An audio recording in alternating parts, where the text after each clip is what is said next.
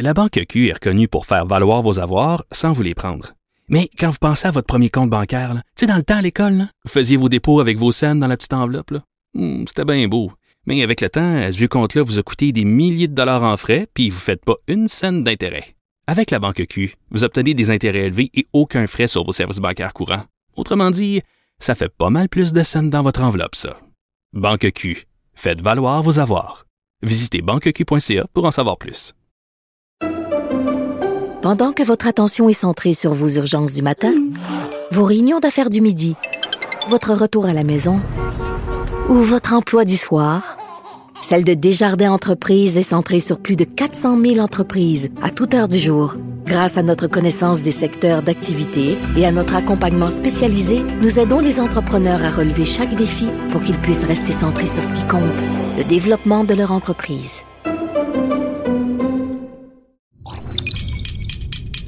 Cube Radio. Sophie Durocher. Sophie Durocher. Sophie Durocher. Mon nom est Sophie Durocher. Sophie Durocher. Des opinions éclairantes qui font la différence. Cube Radio. Bonjour tout le monde, bon mercredi, bon milieu nombris de semaine. Écoutez, quand on regarde toutes les informations sur les voyages, c'est déprimant, sur les parties, c'est déprimant, le temps des fêtes, c'est déprimant. Et mon Dieu, que c'est déprimant. La seule bonne nouvelle, en fait, que le Père Noël a dans sa grande hotte rouge, dans sa poche que sur le dos, la seule bonne nouvelle, c'est le conflit réglé à la SAQ. Donc, on va peut-être être déprimé dans le temps des fêtes, mais au moins, on va prendre un petit verre. Et ça, les amis, on va prendre cette nouvelle-là sans aucune modération. Quand j'ai vu euh, ce mélange de bonnes et de moins bonnes nouvelles, j'ai poussé un assez euh, réjoui. Ben voyons donc. De la culture aux affaires publiques. Vous écoutez Sophie Durocher. Cube Radio.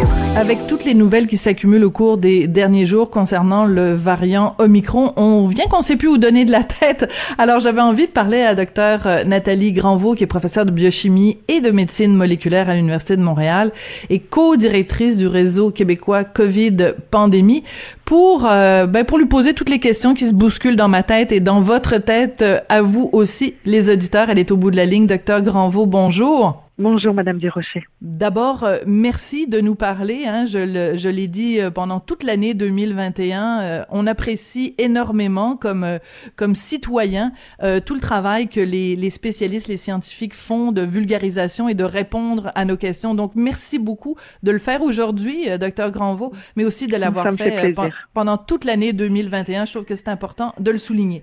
Alors, euh, notre notre degré d'inquiétude, mettons que à 100% on est au maximum de notre inquiétude. Euh, Aujourd'hui, donc 15 décembre 2021, à quel niveau d'inquiétude on devrait être, docteur Granvaux Ben, je pense qu'on doit surtout être prudent. Euh, je pense que l'inquiétude, euh, euh, elle est, euh, il reste encore beaucoup de choses qu'on ignore par rapport au, au, au virus Omicron, à ce variant. Mais je pense que l'attitude que j'aurais, c'est d'être très prudent pour limiter la transmission, comme on l'a fait, mais euh, comme on l'a fait les précédents mois. Mais euh, j'irai pas à reculer à être dans une inquiétude extrême comme on avait pu être en, en mars 2020. On a beaucoup d'outils à notre disposition. Il faut savoir les appliquer correctement, mais c'est vraiment de la prudence que je recommanderais aujourd'hui. D'accord. Il y a beaucoup de gens qui aimeraient beaucoup avoir une troisième dose de vaccin. Or, ben pour l'instant, on ne vaccine pas les les, les moins de, de de 60 ans, les même les moins de 70 ans. Euh, Est-ce que c'est pas frustrant? Parce que des gens qui se diraient bon ben le Omicron est là, Omicron est parmi nous. Moi, je veux, j'adore me faire vacciner, c'est une excellente protection, mais j'ai pas accès à la troisième dose. Il y a pas une frustration là? Euh, je peux comprendre que les gens soient frustrés parce qu'avec tout ce qu'ils entendent, ils se disent qu'il faut absolument l'avoir là. Puis il y a les fêtes qui arrivent, alors les gens veulent être euh, protégés plus rapidement. Mais je pense qu'il y a deux choses. Il y a premièrement, il y a une question et, et, et je suis pas spécialiste de ça, mais en tant que citoyenne aussi, je me rends compte que il faut être euh, réaliste par rapport à la capacité de notre système de santé actuellement et que si le gouvernement annonçait demain que la vaccination de la troisième dose était, était ouverte à tout le monde ou au plus plus de 50 ans, euh, ça marcherait pas avec le, le nombre de vaccinateurs qu'il y a actuellement et les gens seraient encore plus frustrés d'être éligibles mais de pas trouver de rendez-vous avant dans un mois et demi. Alors, en effet. vous savez, ça a été comme ça pendant tout le long de la campagne de vaccination et le gouvernement redescend dans les âges en ordre de priorité comme ça a été fait. Alors, ils ont lancé un appel. Euh, je sais que ça frustre des gens, mais ils ont lancé un appel pour avoir plus de gens qui puissent contribuer pour réaugmenter le nombre de vaccinateurs. Parce que vous savez, dans la première et la deuxième dose, on avait énormément de bénévoles qui étaient disponibles, mais ces gens-là, premièrement, certains étaient étudiants, sont retournés étudier, certains sont retournés travailler, euh, et on n'a plus à disposition cette masse de, de mains, si je peux dire, pour faire ces vaccinations. Alors, oui, c'est frustrant, on aimerait que ça aille beaucoup plus vite, mais je pense que d'un point de vue réaliste, euh, c'est un petit peu euh, le mur face auquel on est actuellement. Donc, il faut non plus pas euh, euh, exagérer l'absence de protection. C'est-à-dire que si on a quand même ces deux doses, euh, on est quand même protégé. C'est sûr qu'on souhaiterait en avoir une troisième, mais quand même avec deux doses. Il y a... Donc, c'est là que les, les mesures de protection deviennent importantes. Par exemple, la question des tests rapides. Euh, on sait qu'à partir de la semaine prochaine, on va pouvoir en avoir, ça va être cinq par personne par période de 30 jours. Est-ce que c'est suffisant? Est-ce que ça aurait été mieux de les avoir plus tôt? Et aussi, est-ce que c'est c'est compliqué à utiliser? Euh, non. Euh, ben, les deux points, vous avez plusieurs questions ici. Oui. Euh, la première, c'est que je pense que c'est absolument très frustrant qu'on n'ait pas eu accès à ces tests euh, de manière euh, globale pour la population depuis bien longtemps. On le voit dans d'autres provinces, c'est utilisé depuis très longtemps et ça leur permet vraiment euh, de limiter la transmission. Et, et là, on est un petit peu face à la situation où tout d'un coup, on les voudrait avant Noël et qu'il faudrait avoir des stocks et des distributions en masse. Mais quand on s'y prend la dernière minute, ben, c'est ça qui arrive un petit peu malheureusement. Là, les gens vont avoir accès. je pense c'est cinq tests par personne pour euh, euh, une période de 30 jours. Et euh, donc, il faut les utiliser à bon escient parce qu'on n'en aura pas plus qu'il n'en faut. donc, si il faut les utiliser la journée où, par exemple, on a un événement, une réunion de famille, les utiliser la journée même pour vérifier que cette journée-là, on n'est pas infectieux. Et c'est ça le point qu'il faut vraiment faire attention. Avec ces tests-là, on détecte les gens qui sont capables de transmettre, qui sont infectieux, et non pas les gens qui sont qui ont été infectés qui euh, qui ne seraient pas dans la phase de l'infection où ils peuvent transmettre. Donc l'idée c'est vraiment d'aller trouver les gens qui pourraient transmettre à d'autres personnes. D'accord. Pour l'utilisation des tests, oui. Oui. Non, mais c'est mais le point que vous soulevez est important de pas les utiliser, de pas les gaspiller, c'est-à-dire de les utiliser là où ça compte. Absolument, sachant qu'on va en avoir cinq par personne pour 30 jours, il faut les utiliser au moment où on va euh, avoir une possibilité de le transmettre à quelqu'un d'autre. Donc effectivement, il faut bien réfléchir à quand on va les utiliser. D'accord. Si on, surtout si on rencontre des personnes vulnérables, des personnes âgées, des personnes immunocompromises euh, ou pour lesquelles les vaccins seraient moins efficaces, là c'est un moment très très pertinent pour les utiliser. D'accord. Et pour ce qui est de la, de la complexité d'utilisation, parce que on, on, se dit test rapide, on a l'impression que c'est comme un test de grossesse, on fait on fait pipi puis on sait si c'est si c'est bleu ou pas, s'il y a la petite ligne bleue. C'est plus compliqué que ça quand même un test rapide pour la COVID c'est pas très compliqué. En fait, on, on, a, on en a, comme on les a pas distribués ici, on a fait peu de, de vulgarisation sur leur utilisation. Mais euh, je vais, pour vous donner l'idée de la facilité, je vais me référer à des vidéos euh, qui ont été faites en Allemagne pour euh, démontrer la facilité d'utilisation des tests.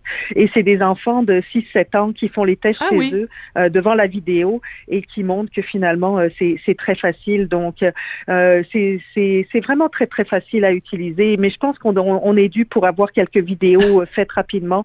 Non, mais c'est parce que des images valent mille mots et en fait, ça va rassurer les gens aussi que c'est très facile euh, à utiliser. Donc, euh, je pense qu'il faudrait qu'on se mette sur, sur cet effort-là très rapidement aussi de la part du gouvernement.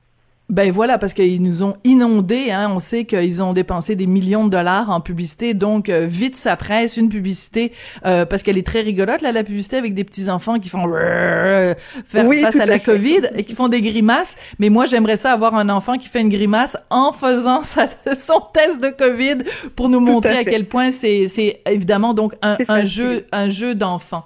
Euh, Parlons euh, de fête de Noël. Bon, alors on se pose tous la question, on sait que pour l'instant, en tout cas, on a le droit d'être 20 personnes, mais on nous dit il faut utiliser votre jugement. Est-ce qu'on ne devrait pas tout simplement prendre de nous-mêmes l'initiative de dire, regarde, on va limiter les dommages, donc au lieu de faire un party avec 20 personnes, faisons plusieurs petites fêtes où on sera euh, quatre. Alors, on va être euh, quatre le lundi, puis après un autre party le lendemain où on va être quatre. Est-ce qu'il n'y a pas des stratégies qu'on devrait utiliser pour prévenir justement les éclosions? Oui, ben vous avez raison. L'idée est toujours la même. L'idée, c'est de limiter la transmission et donc d'éviter d'avoir ces éclosions avec beaucoup de personnes contaminées. Et si on fait un parti de 20 personnes, euh, mais qu'on est euh, dans une dans une maison relativement petite, une salle à manger relativement petite, on est toutes collées contre les autres. Et s'il y a une personne contagieuse, les aérosols vont s'accumuler et on va se retrouver avec une concentration qui devient infectieuse pour les personnes présentes. Si la densité de personnes dans cette salle diminue, c'est-à-dire si on invite moins de convives, on va avoir moins d'aérosols et moins de transmission. Donc ça, c'est une bonne stratégie de diminuer le nombre de personnes par rapport à la taille de l'espace dans lequel on est. Mais euh, c'est certain que si on voit, euh, si si quelqu'un est contagieux et qui voit quatre personnes le lundi, le mardi, le mercredi et le jeudi, il va finir par contaminer le même nombre de personnes. Donc il faut quand même, je pense que le point qui est important, c'est quand on peut porter le masque, c'est la meilleure protection qu'on a individuelle pour éviter d'être contagieux, aérer nos maisons euh, et aussi euh, surveiller ces symptômes. Le moindre symptôme, on ne devrait pas se rendre à une réunion de famille, que ce soit la COVID ou pas, et puis euh, essayer de limiter nos contacts le maximum, mais c'est certain qu'il euh, il faut pas non plus exagérer en limitant les petits groupes. Il faut euh, le faire de manière raisonnable, mais c'est clair que les gens ont besoin de se voir.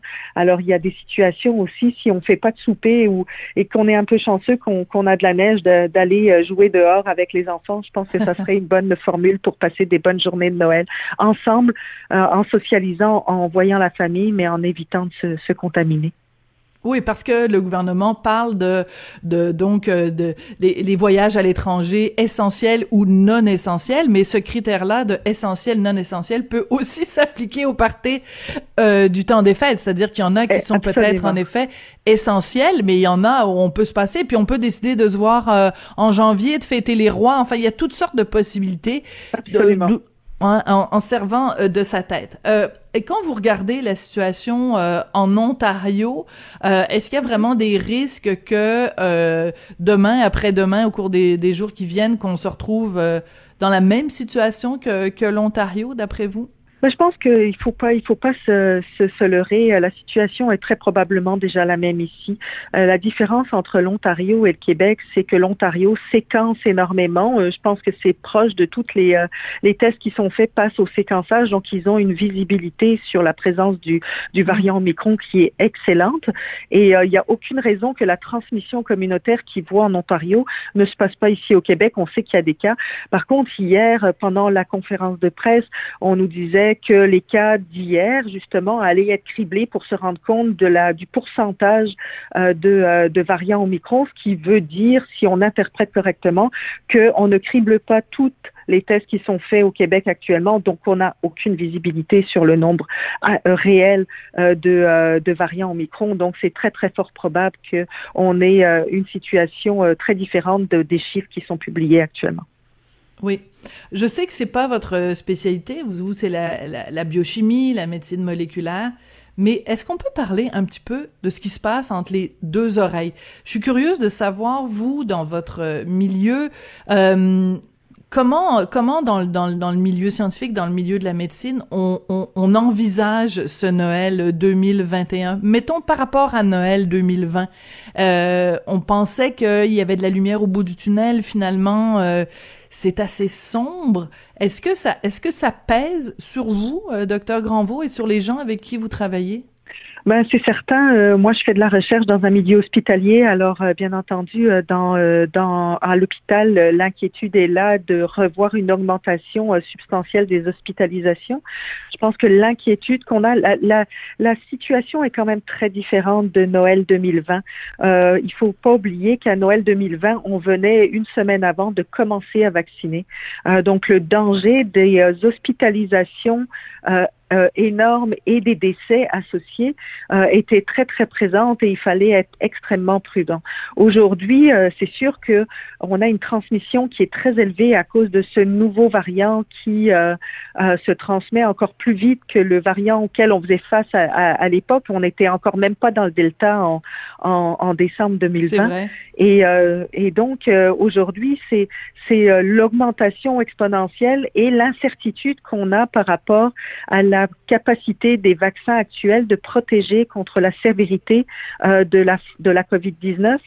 Si la sévérité euh, euh, est toujours limitée à cause du vaccin, grâce au vaccin, je dirais, c'est certain que on va avoir quand même une incidence sur euh, nos hôpitaux qui va être moindre que si on n'avait pas les vaccins. Par contre, vu que le, le, variant se propage plus vite, les personnes non protégées ben, ont beaucoup plus de chances d'être atteintes que euh, par euh, le variant Delta. Et donc, on va se retrouver avec un certain pourcentage de cette population non vaccinée qui reste vulnérable à, la, à des symptômes sévères, qui vont se retrouver hospitalisés. Et l'inquiétude, elle vient majoritairement de, de ça ici en ce moment. Et et, c'est certain que mes, mes collègues sont, euh, sont assez inquiets euh, de, euh, de se retrouver à devoir repousser d'autres traitements pour des patients qui ont besoin de, de soins qui ne sont pas ceux de la COVID. c'est toujours un petit peu le même problème. Oui, ben c'est ça. Hein, c'est toujours, euh, c'est toujours euh, les ceux qui payent le prix, qui qui, a, qui sont en mhm. attente de chirurgie, en attente de traitement et qui se font tasser sur le côté, hein, dans, euh, parce que parce que sur l'autoroute, disons, de, des hospitalisations, les voitures qui circulent le plus vite, ce sont celles qui sont conduites par des non vaccinés. Donc on se retrouve nous, ceux qui sont en attente de chirurgie, on se retrouve dans le ravin. C'est pas super rigolo ou sur une voie d'évitement en tout cas. C'est absolument pas euh, rigolo. Écoutez, vous avez commencé, je vous ai demandé est-ce qu'il faut être inquiet. Vous m'avez dit il faut être prudent. Je pense que c'est ça qu'on va retenir euh, de, de, cette entrevue, mm-hmm. docteur Granvaux. Et euh, ben, je me permets de vous souhaiter un très joyeux Noël, puis en souhaitant que l'année 2022 soit meilleure que 2021, parce que 2021 était quand même meilleur que 2020. Donc on, on va quand même en s'améliorant là. C'est pas c'est pas c'est pas un grand ciel bleu, mais ça s'améliore. Oui, tout à fait. Puis je vous souhaite un très joyeux Noël aussi, puis euh, à tous les auditeurs, puis être très prudent, mais tout en, en voyant nos familles. Je pense que c'est aussi important pour tout le monde. Alors, euh, on, on, se souhaite effectivement un 2022 euh, plus plus agréable pour tout le monde. Et on souhaite évidemment que le gouvernement très bientôt va mettre en ligne soit des vidéos ou des publicités pour expliquer à tout le monde les tests rapides. Semble-t-il que c'est un jeu d'enfant. Ça, c'est une bonne nouvelle. Merci, docteur Granvaux. Merci à vous. Bonne journée, docteur Nathalie Granvaux, qui est professeure de biochimie et de médecine moléculaire à l'Université de Montréal, co-directrice du réseau québécois COVID Pandémie, qui a été vraiment présente beaucoup dans les médias et on les remercie tous ces, tous ces spécialistes qui ont été là pendant toute l'année. La Banque Q est reconnue pour faire valoir vos avoirs sans vous les prendre. Mais quand vous pensez à votre premier compte bancaire, tu sais, dans le temps à l'école, vous faisiez vos dépôts avec vos scènes dans la petite enveloppe. Hmm, c'était bien beau. Mais avec le temps, ce compte-là vous a coûté des milliers de dollars en frais, puis vous ne faites pas une scène d'intérêt. Avec la banque Q, vous obtenez des intérêts élevés et aucun frais sur vos services bancaires courants. Autrement dit, ça fait pas mal plus de scènes dans votre enveloppe, ça. Banque Q, faites valoir vos avoirs. Visitez banqueq.ca pour en savoir plus. Pendant que votre attention est centrée sur vos urgences du matin, vos réunions d'affaires du midi, votre retour à la maison ou votre emploi du soir, celle de Desjardins Entreprises est centrée sur plus de 400 000 entreprises à toute heure du jour. Grâce à notre connaissance des secteurs d'activité et à notre accompagnement spécialisé, nous aidons les entrepreneurs à relever chaque défi pour qu'ils puissent rester centrés sur ce qui compte, le développement de leur entreprise. Vous vous demandez si les plantes ressentent de la douleur? Ou encore, comment est-ce que les daltoniens voient le monde? Le balado en cinq minutes est pour vous. Explorez la science, l'actualité et l'histoire en un temps record. La Feu, en collaboration avec le gouvernement du Québec, est fière de propulser la série Balado en cinq minutes. Ne laissez pas les questions sans réponse plus longtemps. En cinq minutes, disponible sur l'application et le site cubradio.ca. Sophie Durocher. Une femme distinguée qui distingue le vrai du faux. Vous écoutez Sophie Durocher. Cube Radio. Les rencontres de l'heure. Marie-Claude Barrette et Sophie Durocher. La rencontre Barrette du Rocher. Et là là qu'il avait la mine sombre, Christian Dubé, hier, quand il nous a fait ses annonces plates. C'était plate, puis c'était moche. Hein, Marie-Claude euh, Barrette? bonjour, Ah, Marie-Claude. Ben, bonjour, Sophie. Euh, oui, moi, j'ai, euh, j'étais devant ma télé hier. Je l'ai écouté en direct, la conférence de presse. Et je pense qu'on a tous eu cette impression-là. Tu sais, je lisais ce matin dans les journaux, j'écoutais aujourd'hui les gens, euh, ce qu'ils avaient à dire. Et je pense que il y avait vraiment un ton, euh, je trouvais solennel. Euh, il y avait un ton inquiet. hein. On sentait que le ministre Dubé était inquiet, puis il a pris beaucoup la place. Il a parlé comme ministre, comme représentant du gouvernement. Euh, Horacio Arruda a plus répondu aux questions. Il n'était pas comme dans le la, de la conférence de presse. Je pense que euh, c'était important de d'assumer comme une autorité euh, par rapport à ce qui se passe avec Omicron, parce que Omicron change complètement la donne. Tu sais, là, on nous a pas parlé de faut vivre avec euh, la gestion du risque. On n'était plus là, là. Parce que c'est ce qu'on nous disait avant, tu sais, qu'il fallait Oui. euh, vivre avec le virus. Puis c'est puis c'est vrai là, qu'on était rendu là avec euh, le Delta à quelque part. Tu sais, une fois qu'on est doublement vacciné, que la troisième dose s'en vient. Mais là, tout à coup, les choses ne vont plus assez rapidement. Euh, on va pas assez vite en fonction d'Omicron. Micron va plus vite que nous. Et c'est ça qu'on sentait parce que Mm. pas de dire on a parlé euh, à nos acolytes ontariens et en, Ontario, ça va pas bien du tout présentement. Donc, ils savent bien que ça s'en vient au Québec. Et je sais pas si tu as eu la même impression, mais moi, je me disais, OK, là, euh, on est... euh, L'heure est grave. L'heure est L'heure grave. est grave. Oui, Et exactement. moi, ce qui m'inquiète, Marie-Claude, c'est que je regardais justement différents témoignages dans les journaux ce matin où ils ont fait tu sais, des une espèce de vox pop, là, de parler à des gens, comment ils réagissaient, par exemple, à, à- au fait que le gouvernement demande aux entreprises de retourner à encourager le télétravail. Puis il y a des gens qui disaient, moi, là, c'est pas vrai que vous allez me, me renvoyer chez nous puis que je vais être obligé de travailler euh, de chez moi dans mon petit euh, deux et demi. Là, je préfère me mettre en congé de maladie. Les gens sont à bout. Les gens sont écœurés. Et je trouve que cette, euh, cette conférence de, de presse d'hier, ça a comme juste rajouté une couche. On a l'impression de vivre le jour de la marmotte. On a l'impression de, de, re- de rejouer dans un film dans lequel on a déjà joué. Puis je trouve Ouais. que c'est, c'est, c'est une journée grise et plate et j'ai- moi je suis très inquiète pour la, la santé psychologique des, des, des Québécois aujourd'hui. Ça, ça, ça me Ah, préoccupe, ça m'inquiète énormément. C'est une grosse, grosse pression, un gros poids sur les épaules. Puis, sais, on peut se dire, euh, après Omicron, ce sera quoi? Tu sais, c'est plate Ben à oui. dire, là. Ça mais s'arrête quand? Ça s'arrête quand? Parce que là, avec le Delta, qu'on avait l'impression de, bien gérer, puis oui, on pouvait vivre avec ce risque-là en étant doublement vacciné. Et le système hospitalier semblait être capable de respirer, et surtout quand on regarde les listes d'attente qui s'allongent en- dans tout, de dire, OK, comment on gère ça? Et là, tout à coup, parce qu'il faut jamais oublier que le système hospitalier, c'est le fondement des mesures à prendre envers le virus. C'est quand ça, ça s'écroule que ça fonctionne pas. Donc là, on est quasiment à 50% de nos capacités du système hospitalier pour les gens qui sont atteints de la COVID et Omicron est pas encore là pleinement. Moi, ce qui m'a fait vraiment réagir, Sophie, c'est euh, Oui. lundi, j'avais deux, euh, deux rendez-vous. Euh, et en, ben, en fait, j'avais trois rendez-vous. Il y en a deux qui ont été annulés parce que les deux personnes, une, son conjoint avait la COVID, qui, qui, qui l'avait attrapé de sa fille dans son école. Son école était fermée. Et là, mon ami disait, écoute, faut que j'aille passer un test.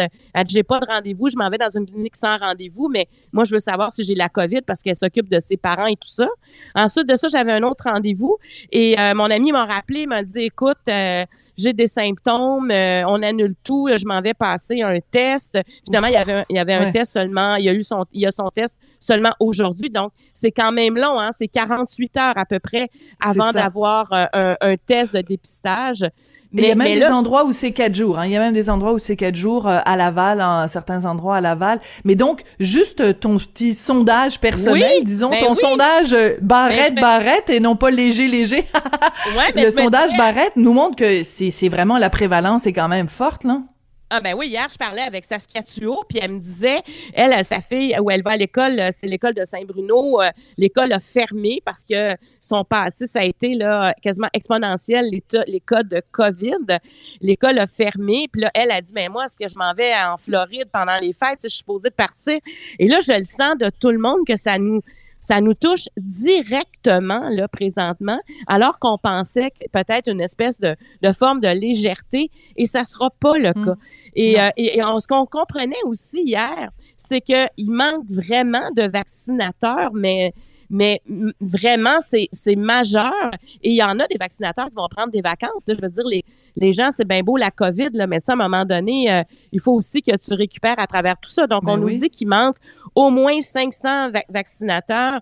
Je lisais euh, Gaston Dessert, qui est épidémiologiste, je lisais ce matin, puis, tu sais, il disait, euh, le variant Omicron, c'est la formule 1 de la capacité à infecter vite la troisième dose, mais là, on a pris un retard sur la troisième dose. C'est ce qu'on comprend aussi. On a, on a pris, on, était bien avec les deux premières doses, mais là, on n'est pas en avance du tout. Puis c'est juste pour les personnes de 70 ans et plus présentement. Euh, nous, on ne pourrait pas avoir la, la troisième dose à moins d'avoir une maladie chronique ou être enceinte.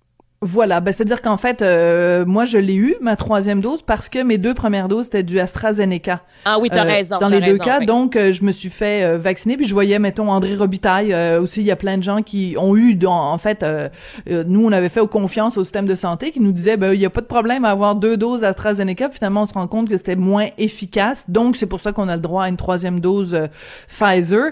Et et mais c'est sûr que je regarde les gens mettons de 60 ans et plus, ça va pas être avant le 6 janvier qu'ils vont pouvoir prendre euh, rendez-vous pour avoir euh, leur troisième dose. Et euh, tu vois, hier, avant-hier, peu importe, la, la, la fille de Richard, la plus vieille, qui a 26 ans, me disait, moi, je me ferais vacciner demain matin, je l'aurai demain matin, ma troisième dose. Puis j'avais, je lui ai dit, ben ma petite puce, ça va peut-être aller au mois de mars ou au mois d'avril pour la, la, troisième dose. Donc, on sent que dans la population, les gens seraient prêts, hein. Les gens seraient vraiment on la prêts. la troisième dose. oui, on la veut la troisième dose. On aimerait ça l'avoir, mais ça veut pas dire nécessairement que que ça va être euh, possible. Mais je reviens au sujet de, de, du poids psychologique parce que l'année dernière, on n'a pas pu fêter euh, Noël, on n'a pas pu faire de rassemblement et ça a été un poids extrêmement lourd parce que euh, bon c'était c'était très angoissant. Il y a beaucoup d'isolement beaucoup de bon. Là cette année on a on a on s'est fait donner à la fois la carotte et le bâton. On s'est on s'est fait dire ben au début ce sera juste 10 après on, on, nous a dit 20 puis là on est en train de nous dire bon ben finalement on, on va suivre ça au jour le jour. Et c'est possible qu'on revienne à 10 ou, ou, que vous soyez obligé de de faire des fêtes différemment. Et je pense que c'est cette espèce de tango là de cha-cha deux pas en avant avant, un pas en arrière, qui est très dur à vivre parce que tu dis oh on va faire le party non on fera pas le party oh on va faire le party mais il va être beaucoup plus petit et, c'est et c'est ça qui est angoissant je pense ben absolument. Puis même hier, euh, M. Arruda nous disait, euh, de garder nos masques, de faire attention. Et, et là, tu dis, attends une minute, ça commence à être compliqué. Je pense qu'il va falloir y aller selon notre propre jugement chacun, notre capacité à gérer justement ce risque-là et qui on met à risque aussi. C'est qui nos invités? Est-ce que c'est nos, nos, parents? Est-ce que c'est nos grands-parents? Est-ce que, tu sais, il y a, y, a, y a, beaucoup de ça aussi euh, à travers tout ça. Tu sais, moi, heureux, moi, mon père a eu sa troisième dose. Ah, Ma mère l'aura le 22 décembre, mais elle est en chimiothérapie. Donc, tu sais, c'est pas, c'est pas facile. Fait que je, moi, tu comprends, les tests rapides, enfin, ben enfin, on, nous donne, on a le droit à cinq tests rapides par mois par personne. Moi, j'avais, écoute, là, je, je voulais m'en procurer n'importe comment. J'aurais payé une fortune pour dire quand je vois ma mère, je suis certaine, en, tout cas, j'ai un bon mm. indice, j'ai un indicateur à quelque part. Et là, mais, mais ça, c'est trop tard. Ça aurait dû arriver avant. J'écoutais euh, l'ordre des pharmaciens et pharmaciennes qui disaient on mm. aurait dû savoir ça avant. On aurait pu ben commander les tests avant alors qu'on arrive dans une période critique où les gens vont, même si on n'est pas 20, Sophie, il reste qu'on a plus d'échanges dans le temps des fêtes. On se rencontre plus qu'à n'importe quelle période de l'année. Et, et c'est pas un secret, là. Et surtout quand on se compare, Marie-Claude, parce qu'il y a plein de pays à travers le monde où soit tu rentres dans une pharmacie et tu peux acheter des tests euh, rapides à coût vraiment euh, modique, ou même il y a des endroits, il y a plusieurs pays à travers le monde, puis je, je suis pas capable de faire la liste aujourd'hui parce que j'ai une petite mémoire faible, mais il y a des pays où c'est justement c'est gratuit et c'est distribué euh, dans le public. Je pense qu'il y a certains États américains où c'est comme ça. Donc c'est c'est pas comme si on pouvait pas, moi, je trouve que dans une situation comme celle qu'on vit avec la pandémie, il faut qu'on on se dise, qu'on regarde partout à travers la planète, qu'on se dise où est-ce que c'est les endroits où ça se passe bien et apprenons de ces gens-là et appliquons la méthode, mettons que ce soit la Corée du Sud ou que ce soit Taïwan ou que ce soit la Pologne, je m'en fous. Euh, voyons à travers le monde c'est quoi les endroits où ça marche et appliquons ces méthodes-là ici. Et je trouve que dans ce cas-là, et pour les tests rapides et pour euh, le, les campagnes de dépistage, c'est un, nombre de choses. Euh, même la troisième dose, je trouve qu'on n'a pas assez pris exemple sur le reste de la planète. Ben absolument. Puis tu sais, le dépistage, là, euh, y a, tu peux aller te faire dépister si quelqu'un de ton entourage euh, que tu as côtoyé te dit qu'il a la COVID ou encore tu as des symptômes. Mais quand il nous disait hier qu'il y a des gens, pour aller dans un party, vont aller se faire dépister, tu sais, c'est là que le test rapide était, est, utile parce qu'on est-ce qu'on ben peut laisser la place, là, comme, le, comme il y a vraiment un retard dans le dépistage présentement. Moi, je pense que les gens qui ont côtoyé quelqu'un qui a la COVID ou qui ont des symptômes devraient être prioritaires dans le ben dépistage. Parce que ben moi, je suis allée sur le site, le site Clic Santé, puis tu as dépistage sans symptômes. Ça, c'est quand tu sais, il faut faire attention, là, parce que c'est trop grave, là, quand tu as la COVID, puis il faut que tu le saches officiellement, tu t'isoles, mais c'est juste pour aller dans un party, vivre ben oui, faut pas engorger le système, là.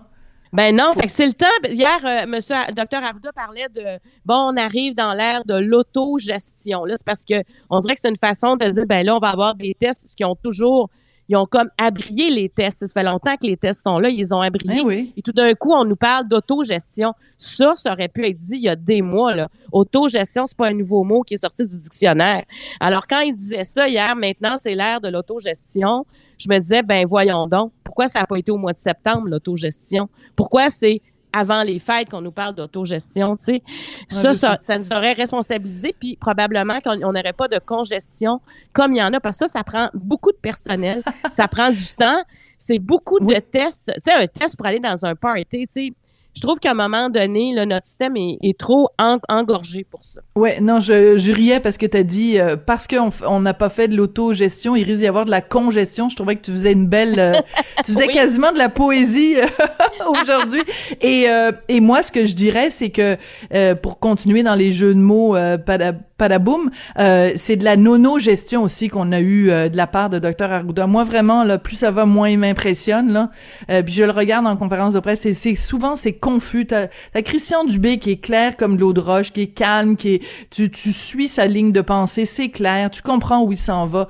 Puis quand Dr Arruda répond à des questions, c'est, c'est, c'est, c'est pas, c'est pas clair, c'est pas, euh, bref, je trouve qu'il y a eu beaucoup, beaucoup de, de manquements euh, du côté de la, de la santé publique euh, cette année. Écoute, Marie-Claude, je veux absolument qu'on parle aussi de notre deuxième sujet. on le sait, le, le Journal de Montréal, le Journal de Québec a fait un dossier monumental, vraiment très, très très, très, bien documenté, très complet euh, en fin de semaine sur les dangers de l'alcool euh, au volant. Ça, c'est venu t'interpeller beaucoup. Ah, tellement. Puis, euh, Sophie, je vais, te raconter quelque chose de personnel. Hier, mon fils a eu 22 ans, Charles. C'était sa fête. À 22 ans, on peut conduire, puis on a le droit de prendre de l'alcool. Avant, on n'a pas le droit de prendre, c'est zéro Tolérance zéro avant. Tolérance zéro. Et ça, je trouvais ça extraordinaire, moi, parce que tu poses pas de questions, c'est pas pantoute. Tu sais, c'est pas est-ce que ça c'est correct? Il y en a pas. Là, hier, il me disait qu'il y a eu en cadeau un alcotest qui avait l'air très euh, sophistiqué avec toutes les caractéristiques qu'il me disait. Puis là, j'étais en train de faire des tests, c'est quoi 0.08? Tu sais, à quel moment? Parce que j'en ai aucune idée. Ben oui. Mais tu sais, j'étais aïe, c'est vrai, là, t'en arrives là, je dis, oublie pas les taxis, euh, tu sais, faire ça vaut la peine d'investir dans le taxi quand t'es pas sûr, tu sais. Euh, mais on a parlé de ça parce que, tu sais, je sentais son inquiétude. Mais, mais c'est ça, tu sais.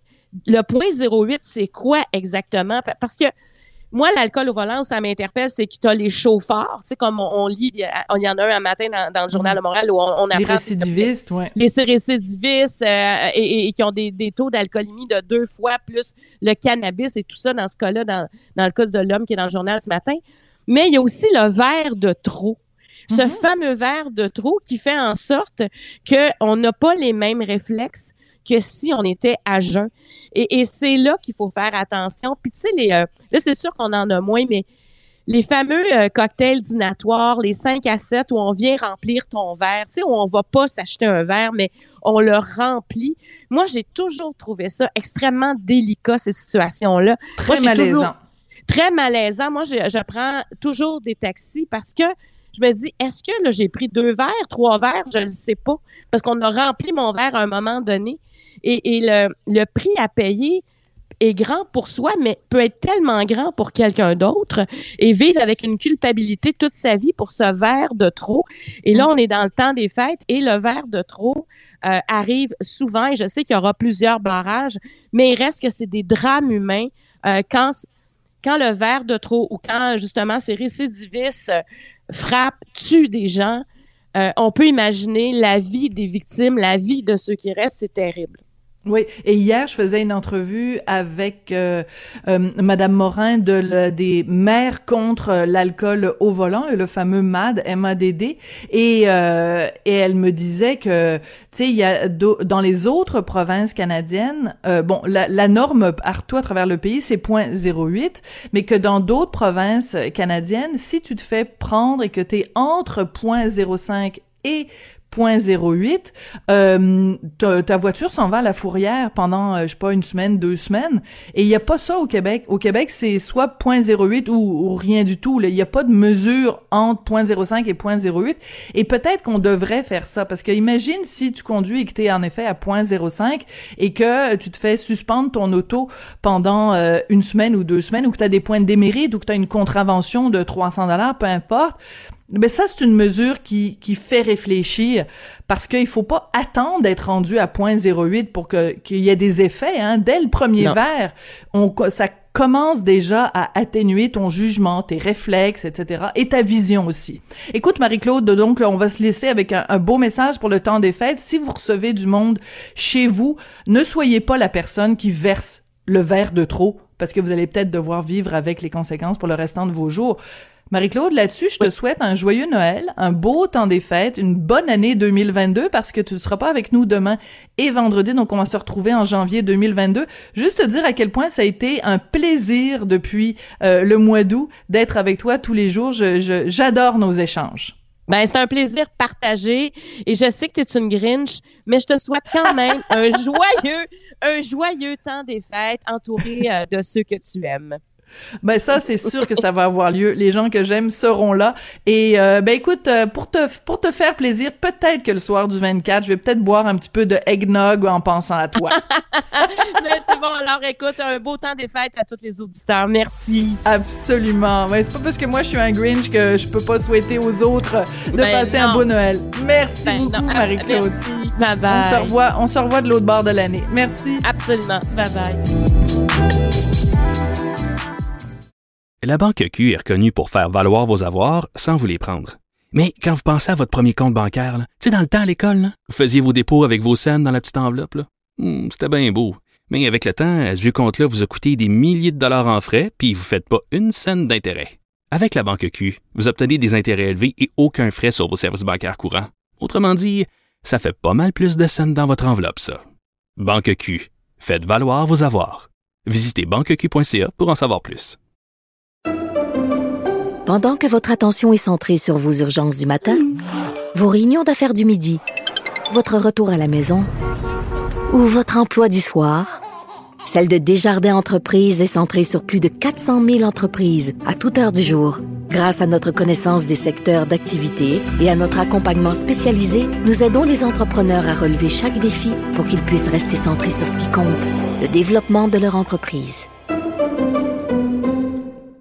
Vous vous demandez si les plantes ressentent de la douleur? Ou encore, comment est-ce que les daltoniens voient le monde? Le balado en cinq minutes est pour vous. Explorez la science, l'actualité et l'histoire en un temps record. La Feu, en collaboration avec le gouvernement du Québec, est fière de propulser la série Balado en cinq minutes. Ne laissez pas les questions sans réponse plus longtemps. En cinq minutes, disponible sur l'application et le site cubradio.ca. Avertissement. Cette émission peut provoquer des débats et des prises de position pas comme les autres. Vous écoutez Sophie Durocher.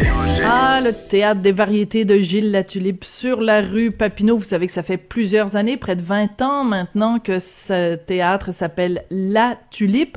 Ben, la Tulipe pourrait peut-être euh, être en train de se faner Pourquoi? Parce qu'il y a des résidents qui habitent juste à côté, euh, tout juste adjacent à la salle de spectacle, qui se plaignent constamment du bruit que font les spectacles. Ben, ça tombe mal parce que la Tulipe, c'est une salle de spectacle. Tout ça à cause d'une situation assez bizarre à la ville de Montréal où on a autorisé que euh, l'espace à côté de la salle de spectacle soit transformé en espace résidentiel. On va parler de ce casse-tête, de ce cauchemar bureaucratique avec Claude Larrivée, qui est cofondateur et président directeur général de La Tribu, donc qui possède le théâtre La Tulipe. Claude, bonjour. Bonjour, Sophie. Euh, Claude, la tulipe est, En, est en danger. Euh, la situation que, que vous décrivez dans votre appel à l'aide que vous avez publié sur les médias sociaux donne euh, froid dans le dos. Expliquez-nous la situation. Comment on en est arrivé là? Donc, euh, ben, vous avez fait l'histoire, Sophie, de, de, de, la tulipe, de la tulipe et du théâtre des variétés.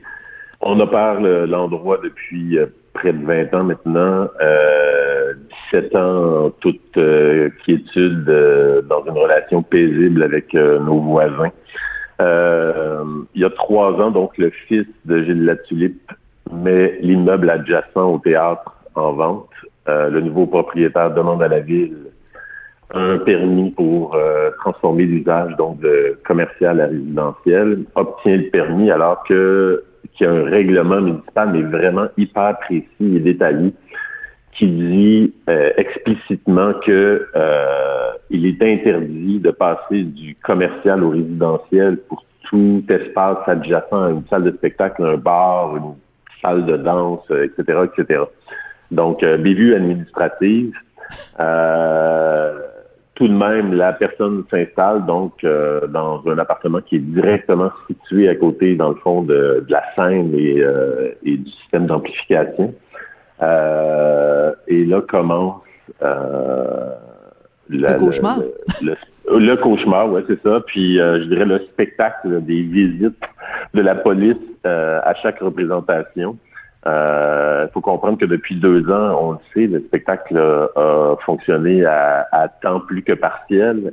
Et euh, malgré tout, on a eu deux douzaines de visites de, la police euh, avec des amendes, des contraventions, donc salées. ça coûte combien une contravention pour pour bruit bruit désagréable? Ça, ça coûte combien? Ça vous coûte combien à chaque fois? Le, le, le tarif est variable, mais en ce moment, on a la chance d'avoir des contraventions de 1000 dollars à chaque fois. Donc, euh, euh, c'est hallucinant. Et Claude, je veux absolument que vous me racontiez ce qui s'est passé pendant le spectacle de Dumas. Dumas, euh, qui est un, auteur, compositeur, interprète qu'on aime beaucoup. Qu'est-ce qui s'est passé pendant son spectacle à la Tulipe? Ben, je, dirais que Dumas, c'est le, le champion, dans le fond, de, cette relation fantastique avec les plaintes de bruit, puisque Dumas, vous vous, rappelez, a fait les premiers spectacles lorsqu'il y a eu un espèce de retour à la normale l'automne dernier. Donc, à chaque représentation, visite de la police. Et euh, après une douzaine de représentations, donc on, terminait ce week-end euh, deux fois visite de la police, deux fois contravention, et même euh, et même un policier qui a eu l'initiative de demander au sonorisateur en plein spectacle de d'intervenir sur sa console et de, de baisser le volume, qui est quand même assez, assez spécial. Oui. Ouais. mais, puis, mais Claude, j'essaie de comprendre. oui à, tout instant pour des répétitions en plein après-midi euh, avec des, des, performances non amplifiées et toutes sortes de trucs. Euh, alors, j'essaie de comprendre, euh, puis je sais que c'est peut-être pas nécessairement facile pour vous de vous mettre à la fois dans sous votre chapeau de propriétaire de salle et votre votre chapeau de disons de citoyen ordinaire. Est-ce que la personne qui habite à côté et qui appelle la police, est-ce qu'elle appelle la police de façon raisonnable ou de façon déraisonnable? Ah, ça, je je, je, peux pas me prononcer là-dessus. Je peux pas me mettre à la place de, de cette euh, personne-là. La seule chose que je sais aujourd'hui, c'est que nous sommes euh, victimes d'une situation, d'une erreur administrative, finalement, qui euh, nous mène à, une situation intenable. Donc, et d'où d'où ce cri, cet appel, ce cri d'alarme. Aujourd'hui, la semaine prochaine, on se retrouve en cours euh, face à une demande d'injonction qui pourrait euh, nous mener à une fermeture de la salle. Et il faut s'entendre qu'il y a un paradoxe supplémentaire dans tout ça, c'est que euh, la, la, salle est une salle historique, donc elle est classée monument patrimonial au ministère de la Culture au Québec. Donc, euh, comme les comme les églises, euh, comme euh, comme les chefs-d'œuvre de l'architecture, etc., etc. Donc, on ne peut faire dans cette salle de spectacle que du spectacle. donc, ça c'est bon ça. oui. Ouais, donc, ça veut dire pour nous de décider de transformer ça en pharmacie ou en condo. On s'entend.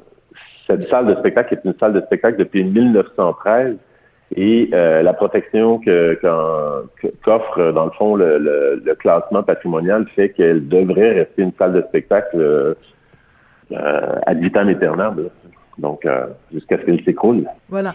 Donc, euh, tant que c'est une salle de spectacle, la personne qui habite à côté va se plaindre qu'il y a du bruit à cause de cette erreur administrative qui a fait que ça, cet euh, immeuble-là, qui était en fait un entrepôt, hein, je pense que c'est un entrepôt qui était donc adjacent à la...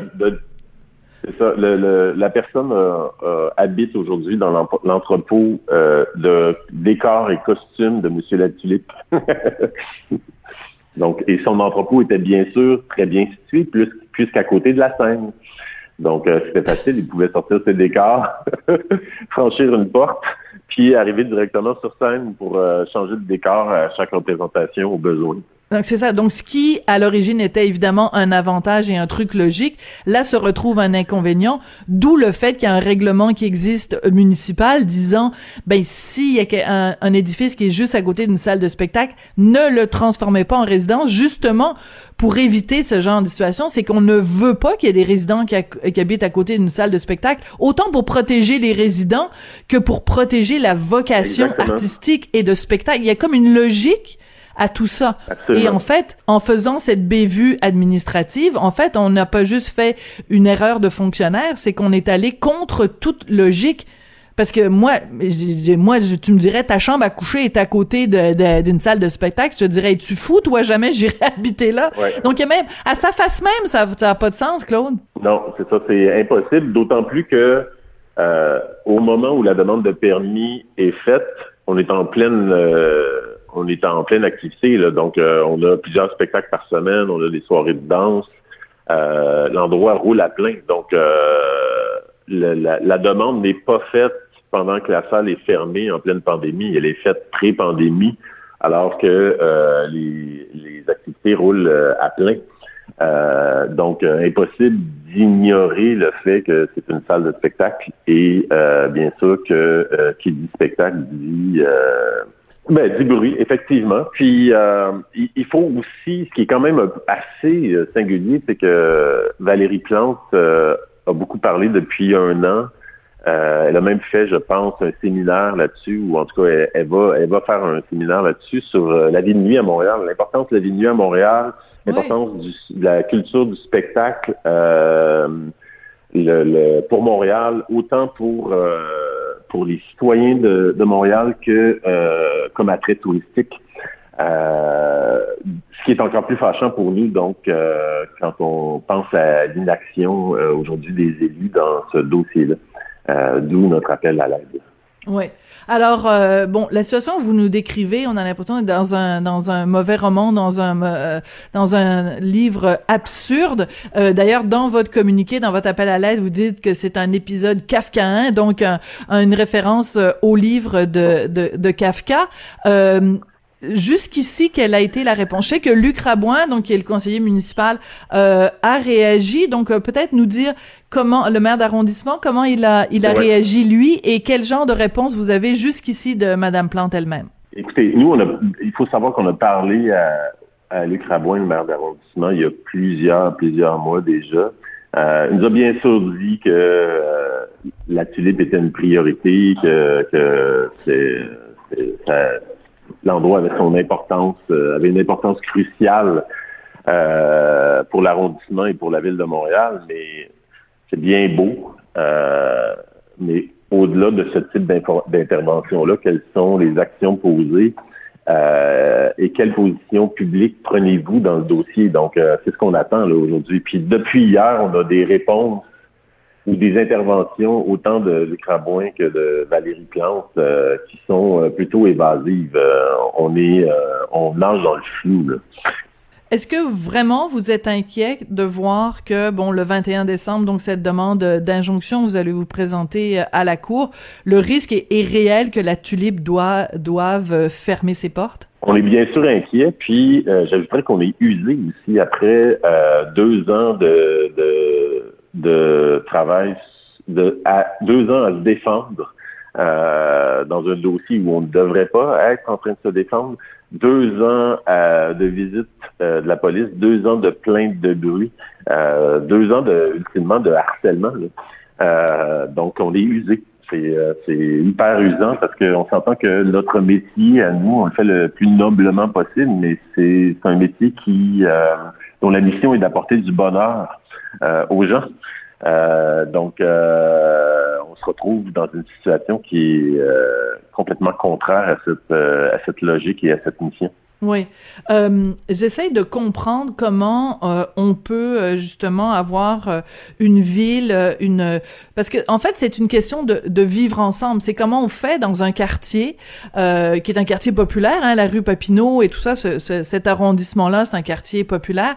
Comment on fait pour faire cohabiter des résidents et une salle de spectacle? S'il y a plus de salle de spectacle, ben la, la, la vie va perdre de son de son jus, de son sel, de son, tu sais, je veux dire, c'est ça qui anime une ville, c'est ça qui anime un quartier. C'est il y a des gens qui se présentent au spectacle, peut-être après ou avant le spectacle, ils vont aller manger au restaurant, ils vont aller dans les commerces et tout ça.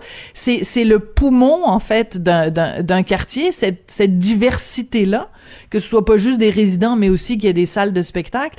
Donc, c'est toute la question de quel genre de ville de Montréal on veut. En fait, je pense que c'est ça qui est peut-être au cœur aussi de cette discussion-là. Oui, exactement. C'est très bien résumé.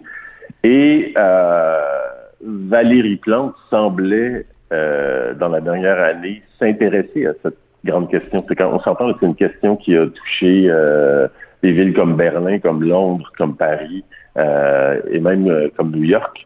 Donc, euh, comment comment offrir une cohabitation entre le spectacle, la vie de nuit et le résidentiel. Et euh, donc euh, là, ben, c'est d'autant plus euh, paradoxal qu'on se retrouve dans cette situation-là aujourd'hui. Euh, Claude... c'est après 100 ans de, 100 ans de quiétude, hein? on s'entend, là, c'est pas... oui, ben non, c'est ça, c'est depuis 1913 que c'est une salle de spectacle, c'est pas comme si de même... C'est pas comme si il y a six mois, vous aviez décidé tout d'un coup de transformer cet édifice-là en, grosse place à party, là. on fait le party à cet endroit-là, à cette adresse-là, au 4530 Papineau depuis 1913, puis Dieu sait qu'en 1913, euh, Montréal, tu sais, c'était reconnu comme étant la ville de, et qui chauffait puis c'est vraiment c'était les belles années là de écoute euh, en plus les, les gens venaient des États-Unis pour faire le party à Montréal les salles de spectacle il y avait même des bordels sur la rue Ontario. Je veux dire c'était c'était c'était le foutoir là mais c'était c'était le fun. C'était ça aussi qui faisait que Montréal c'était une ville euh, excitante. Donc il faut pas perdre ça. Puis de toute façon vous nous l'avez bien expliqué Claude c'est que même si euh, la tulipe, euh, en tant que tulipe, fermait ses portes, de toute façon, l'édifice le, a vocation de salle de spectacle, donc les gens qui le reprendraient de, devraient de toute façon en faire une salle de spectacle. Donc ça réglerait pas le problème. Donc on se trouve vraiment, comme vous l'avez dit dans un dans un roman de Kafka, c'est il y a de quoi donner des mots têtes. Ben écoutez, merci d'être venu nous expliquer ça euh, aujourd'hui, les tenants et les aboutissants. Euh, je sais pas quoi vous dire à part bonne chance le 21 décembre, en espérant que d'ici là, euh, euh, Valérie Plante sorte un peu de sa torpeur, parce que tu sais, appuyer du bout des lèvres, c'est bien beau, mais on aimerait ça avoir des mesures euh, concrètes pour mettre fin à la situation. Donc, bon courage pour la suite des choses, Claude. Et euh, ben écoutez, euh, joyeux Noël quand même, puis bonne année 2022 pour vous et, et l'ensemble de l'équipe à la tribu. Hein. Merci. À bientôt. Euh, disons que Monsieur Latulipe, euh, où il est euh, en ce moment, doit pas trouver ça drôle de voir ce qui se passe avec l'ancien théâtre des variétés. C'est comme ça que l'émission se termine. J'aurais remercié Jean-François Paquet à la mise en onde, à la réalisation. toujours, toujours, hein, tu sais, des fois, je, je réécoute l'émission puis je me dis, ah, Jean-François, il est bon, il est allé rajouter telle affaire, un segment ici, une petite musique et ça. Il est vraiment, c'est un magicien, un magicien de la mise en onde. J'aurais remercié aussi l'excellente Florence Lamour toujours avec plein d'initiatives euh, intelligentes à la recherche. Merci beaucoup à vous d'être là. Vous aussi, vous êtes intelligents, vous êtes plein d'astuces. On se retrouve demain. Cube Radio.